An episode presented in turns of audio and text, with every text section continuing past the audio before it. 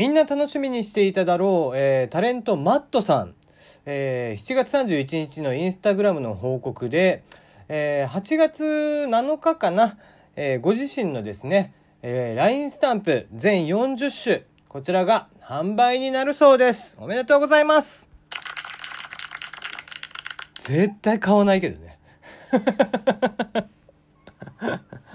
いやー、怖くない？彼は。俺はちょっと苦手なんだよね。もう見るのも苦手。正直。なんかもうね、人間じゃないというか、なんちゅうか。いやー、まあ、あそこまでね、なんかやり込んじゃうとちょっとね、うーん、なんだろうね、恐怖心を感じるよね。やっぱり異質なものを見た時っていうのは、人間っていうのはやっぱり恐怖を感じるよね。うん、まあだからね、えーまあ、僕はスタンプ買うことはないんですけども、えーきっとね発売をされたら、えーランキング1位に躍り出るんじゃないかなと 思っております。テリーのよもやますぎる部屋。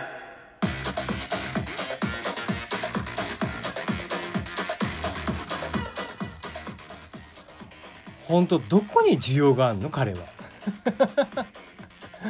全然わかんないんだけど。いやまあ不思議っちゃ不思議な子ですけどね。いや僕はもう恐怖心しかないんだよね。やっぱテレビであのみんなね見てると思うんでテレビで見たらもうちょっとなんかあるのかもしれないんですけども僕は基本的にテレビがないし僕がこう TVer とかね、えーもしくはこう動画サイトとかで見る見逃し配信には彼は出てこないんでね。だから僕が彼を見るときは必ず静止画なんですよ。で静止画の彼はただ恐怖心しかやっぱり僕は感じない。いや異質なものって感じですね。異世界転生ものだよねあんなものはね。はい、えーこの番組ではメールの方を募集しています。番組への質問感想応援ふつおた恋バナ相談口何でも結構です。大喜利こちらは日曜日にやります、えーぜひね送ってきてください。時代を反映したサザエさんのエピソードタイトルとは？時代を反映したサザエさんのエピソードタイトルとはです。えーインターネットスマートフォン現代家電ルンバとかねえー、何ですか？えーなんかいろいろありますけども、えー時代に合わせたなんだね消費税も間もなく10%軽減税率も始まるということで、えーそういったことも含めて、えーサザエさん一家に起こる出来事こちらを考えてタイトルを考えてみてください。そしてそして、えーもう一個こちらはメールテーマ、えーテーマメールと言えばいいのかな？どっちでもいいと思うけど、えーテーマですね。あなたがいつか飼ってみたい動物はね、あなたがいつか飼ってみたい動物は法律なんかで飼える飼えない、えーワシントン条約に引っかかる引っかからないは別にして、えーどんな動物でも OK です。ね、えーアルパカが飼いたいとか、えキリンが飼ってみたいとか、えーまあ、理由もつけて送ってきてもらえると、えーありがたいなと思っておりますね。えー今んとこ、え来たのがね、えマダム都の、えーシェンロン。そういうこっちゃねえよ。ねえーボケてっていう話ではなかったんですけども ボケられたという まあまあいいのか架空のねそういう動物もありなのでしょう、えーぜひなんかね送ってきてくれたらいいなと思いますだってそんなん言い出したら俺鳥獣ギガに出てくるキャラクター全部欲しいよね、えーぜひ送ってきてください。えー今日の話題に行きましょう。えー電動キックボードのライム。こちらが日本に上陸。えー日本参入が最も難しく、かつ最もポテンシャルが大きい市場ということで、え記事になっていました。えー電動キックボード事業を展開するライムさん。こちらが今年中に早ければ日本市場に参入をするということですね。えーまあ日本といえば規制がとにかく多い。えー今のところね、セグウェイなんかも、えー公道で使うことができない。まあ、たまにね、えー公園とか、えーもしくは、えー建物の中とかで走っていたりとかしますが、えあれは公道じゃないから OK なんだっけ？まあ、と、とはいえね、え公園なんかでもダメなとこはダメだけどね。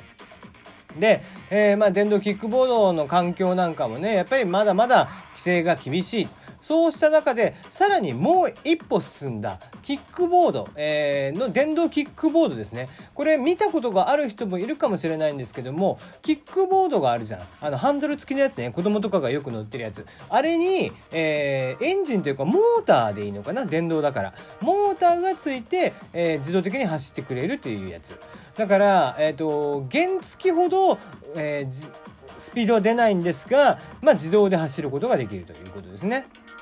海外なんかではそれの、えー、シェアリングなんかもすで、ー、に始まっていて結構規制が緩いとことかだと、えー、電動キックボードのシェアリングっていうのが流行り出しているんですがとはいえとはいえなかなか日本ではやっぱり規制がある分うんまあ若干参入が難しいというのが、え、考えられています。うんやっぱりね、えー、いろんなこう規制っていうのが理由があるわけですよ。もちろん、えー、日本というのは道が狭いんでね公道で走るとなるとやっぱり車にぶつかったりもしやすかったりしますしえー、公共の便がこれだけ整っているんで例えば地下鉄 JR、えー、バスいろんなものが公共の、えー、乗り物としてあるわけなんですけどももちろんそういった利権団体からしても、えそういう規制がどんどんどんどん緩くなってしまうと自分たちの乗車率っていうのが下がってしまうというところもあるからなかなか、うん、一概にうんとも言いづらい。うんなかなかねここら辺日本というちょっと特殊なね土地がない中でっていう形での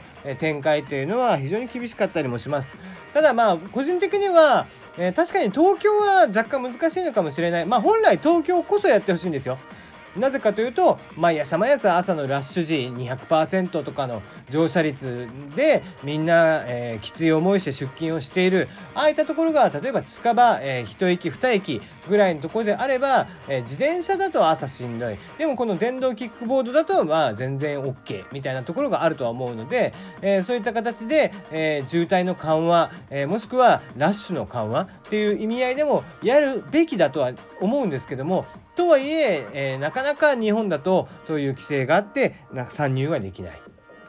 ね、ぜひあのこういうのね福岡あたり今福岡は本当にこういろんなとまあ、特区というかねいろんなことを試みている、えー、ところでございます。えー、とまあ本当に程よく都会程よく田舎、えー、そうした中で、えー、博多というのは天神と博多駅というところの 2,、まあ、2極化ですね、えー、とにかく2箇所に、えー、集中をしているお仕事の場所、えー、人が集まる場所全てが博多駅か、えー、天神。その間も15分ぐらいしかないんだよ。あ、えー、自転車でも10分ぐらいか。の距離しかないわけだから、まあ、実質、えー、博多近辺っ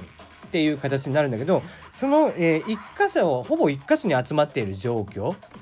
なので、えー、とはいえ土地もある程度広いですから、まあ道とかも広かったりするんです。そうなった時にこういう電動シェアリングとか、電動キックボードのシェアリングなんかは非常に便利ですよね。まして福岡は非常に土地がなだらか、とにかく平坦な場所なんですよ。だから、えー、博多の中心地天神から、えー、ちょっと郊外のね場所まで行くってなった時にもずっとほぼほぼ水平に進むことができるんですよね。だから福岡というのは非常に自転車が人口が多いんです。天神に行ってもものすごく駐輪場がある。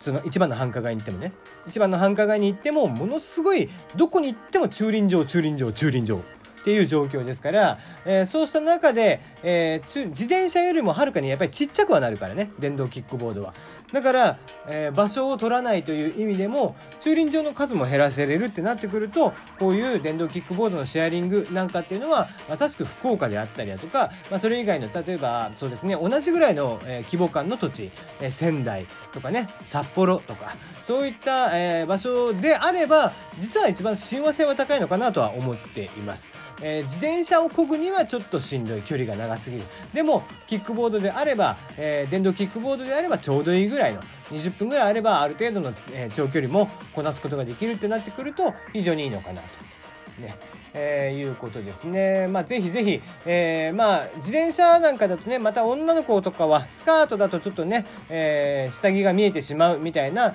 こともあるので、えー、キックボードであれば立って乗りますからね、えー、そういうスカートを履いている方、スーツを着ている方なんかでも全然 OK というのがあって、まあ、本来はキックボードの利便性っていうのは実はものすごく高いっていうのがあって、えー、まあ、こういうライムっていうところが参入してきました。まあ、えー、基本的にライムはすでに海外でがぜ成功しているところなので参入はできますけどもなかなか日本のスタートアップとかでこういったことを気づいていても、えー、その行政との折衝とかも含めてやっていくっていうのは体力的にしんどいってなってくるとこういう海外資本もしくは、えー、日本の大手えー、メルカリなんかがね電動シェアリングとか、えー、で自転車のシェアリングとかね、えー、ドコモが自転車のシェアリングとかやるぐらいだったら、えー、規制緩和をさせて、えー、こういう電動シェアリングとか電動キックボードシェアリングとかを、えー、していった方がよっぽど僕は、うん、いいんじゃないかなという気はしてますあのビジネスの、えー、市場規模としても大きいような気がしてますね。うんまあ、いかまだねだって自転車の、えー、シェアリングなんかもどこもうまくはいってませんからね。なのでそういった意味合いでもぜひ、えー、やってみたらいいんじゃないかなと個人的には思っていますね。はい。